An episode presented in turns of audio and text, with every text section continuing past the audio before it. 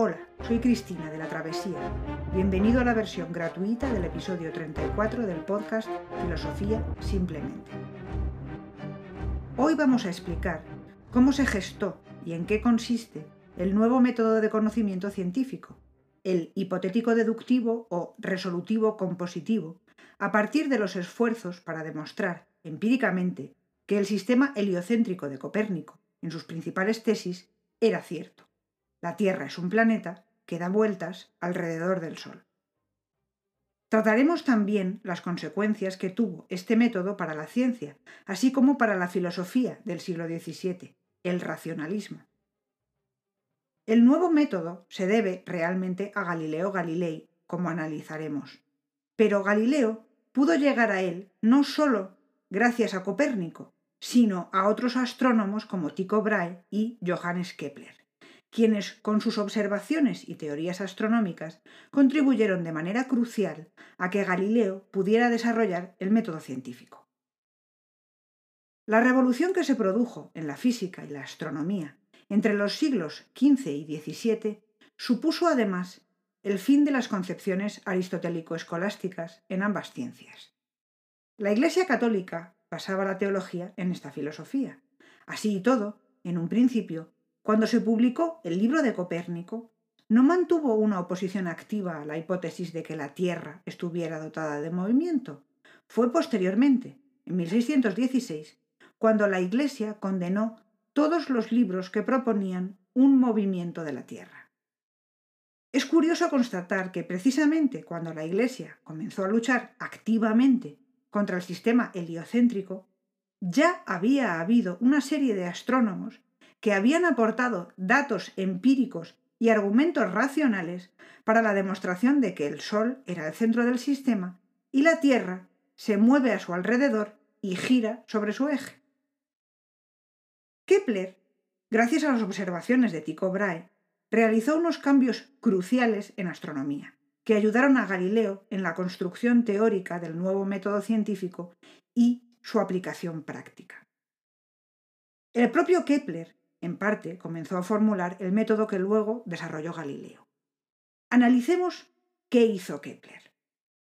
Él efectuó sus descubrimientos esenciales estudiando la órbita de Marte, la cual había dado siempre dolores de cabeza a los astrónomos, ya que presentaba unas irregularidades en su órbita difíciles de solucionar matemáticamente.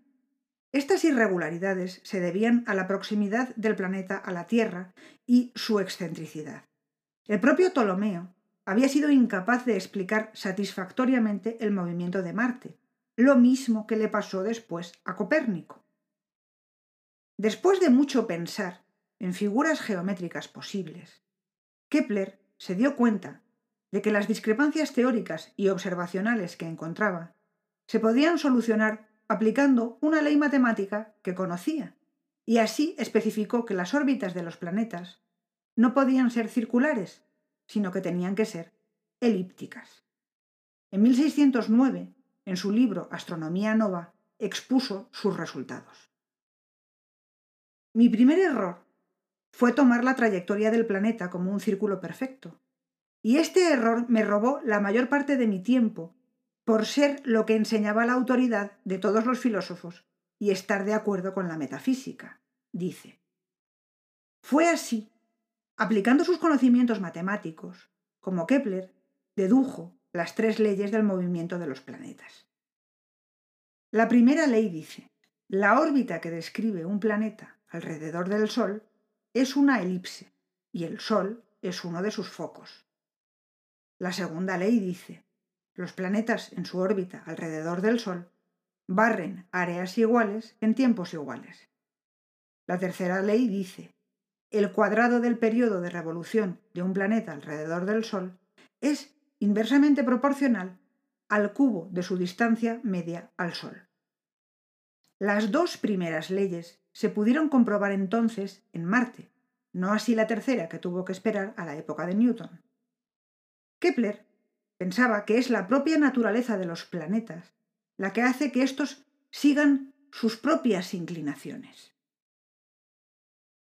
Con sus tres leyes consiguió ajustarse a los datos observados, pero él tenía sus propias ideas de tipo metafísico basadas en la teología cristiana.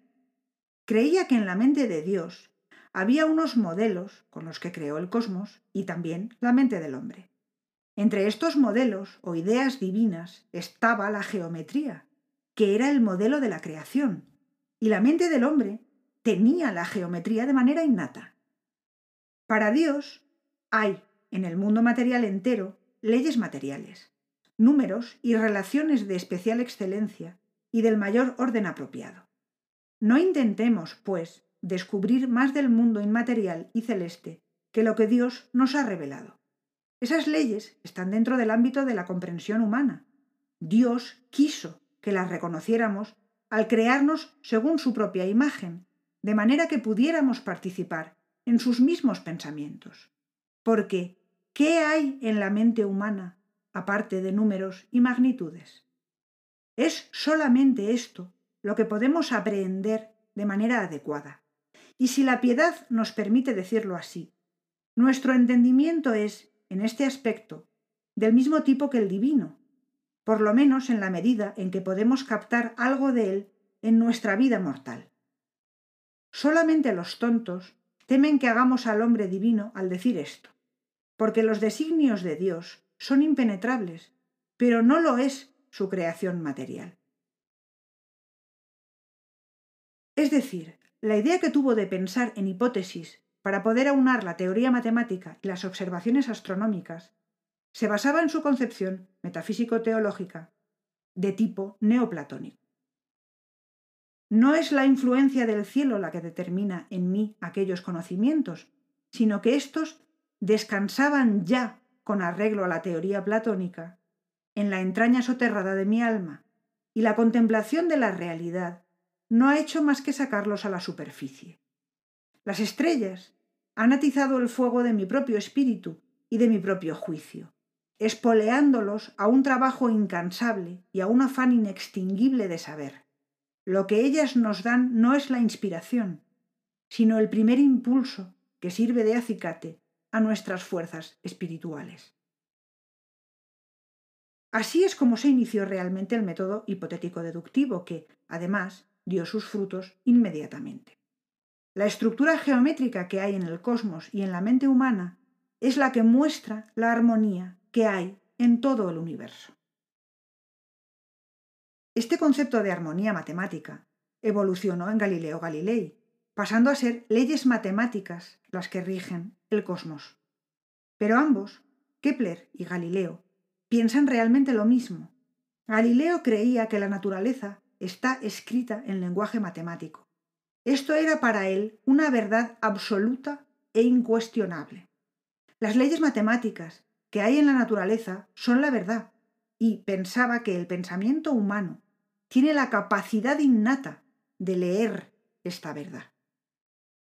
Fue Galileo quien por fin construyó el nuevo método de la ciencia. Llegó a él después de una serie de descubrimientos que pudo hacer gracias a su perfeccionamiento y fabricación de su propio telescopio en 1609. En 1610 descubrió los cuatro satélites de Júpiter, Después, los anillos de Saturno. Estudió las fases de Venus alrededor del Sol y vio las manchas solares. Desde 1613, apenas tres años antes de que la Iglesia Católica prohibiese la publicación de las tesis del sistema de Copérnico, Galileo se manifestó como defensor acérrimo del mismo. Además, desde un principio, se opuso al pensamiento aristotélico, lo mismo que Kepler, a quien escribió una carta donde le dice Te agradezco el que, como no podía esperarse menos de la agudeza y la liberalidad de tu espíritu, hayas sido el primero y casi el único en dar pleno crédito a mis afirmaciones, sin aguardar siquiera a convencerte por tus propios ojos. ¿Qué dirías de los primeros filósofos de esta, nuestra alta escuela, que a pesar de haber sido requeridos una y mil veces para ello, jamás han querido mirar a los planetas o a la luna por el telescopio, cerrando los ojos por la fuerza a la luz de la verdad.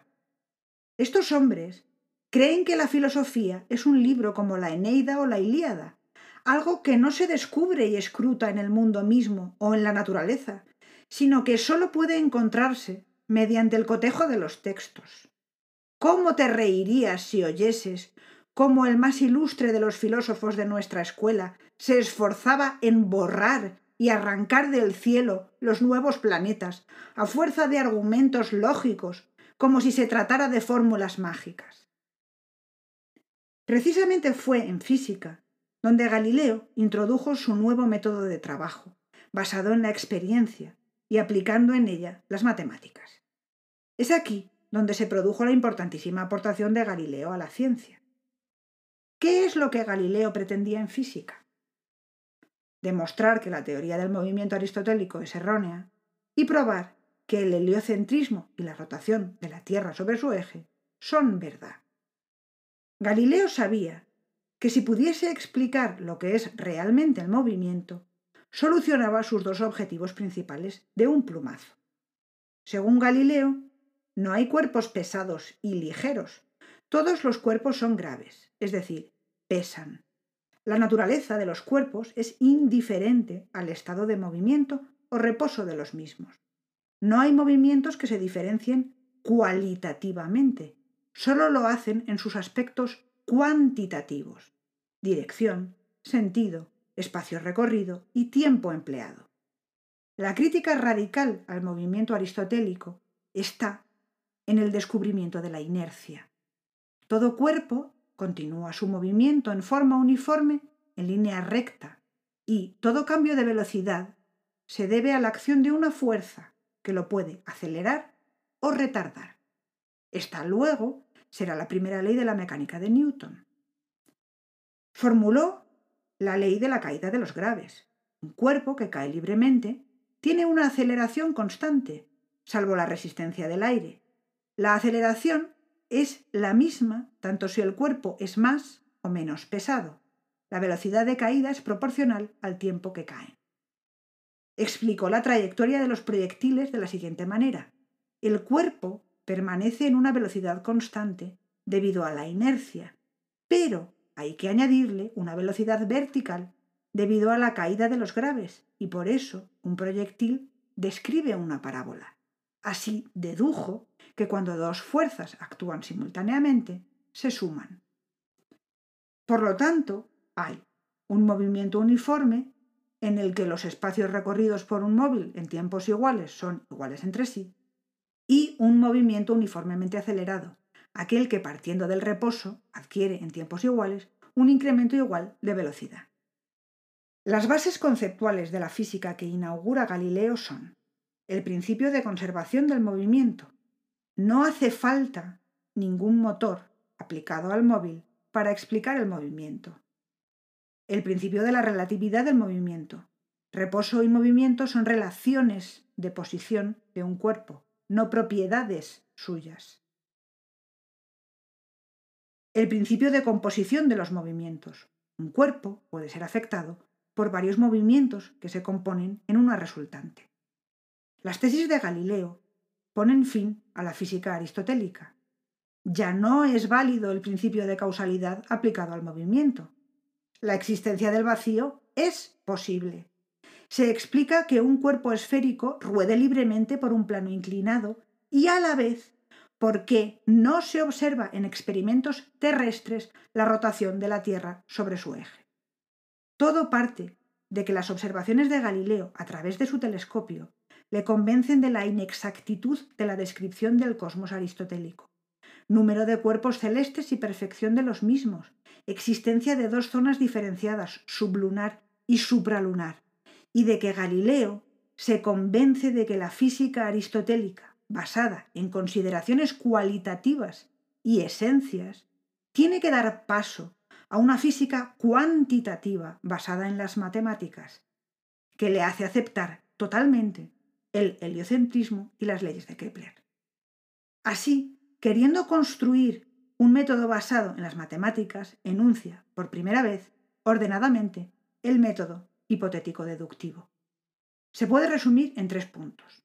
Primero, Análisis de los datos empíricos y construcción de una hipótesis matemática.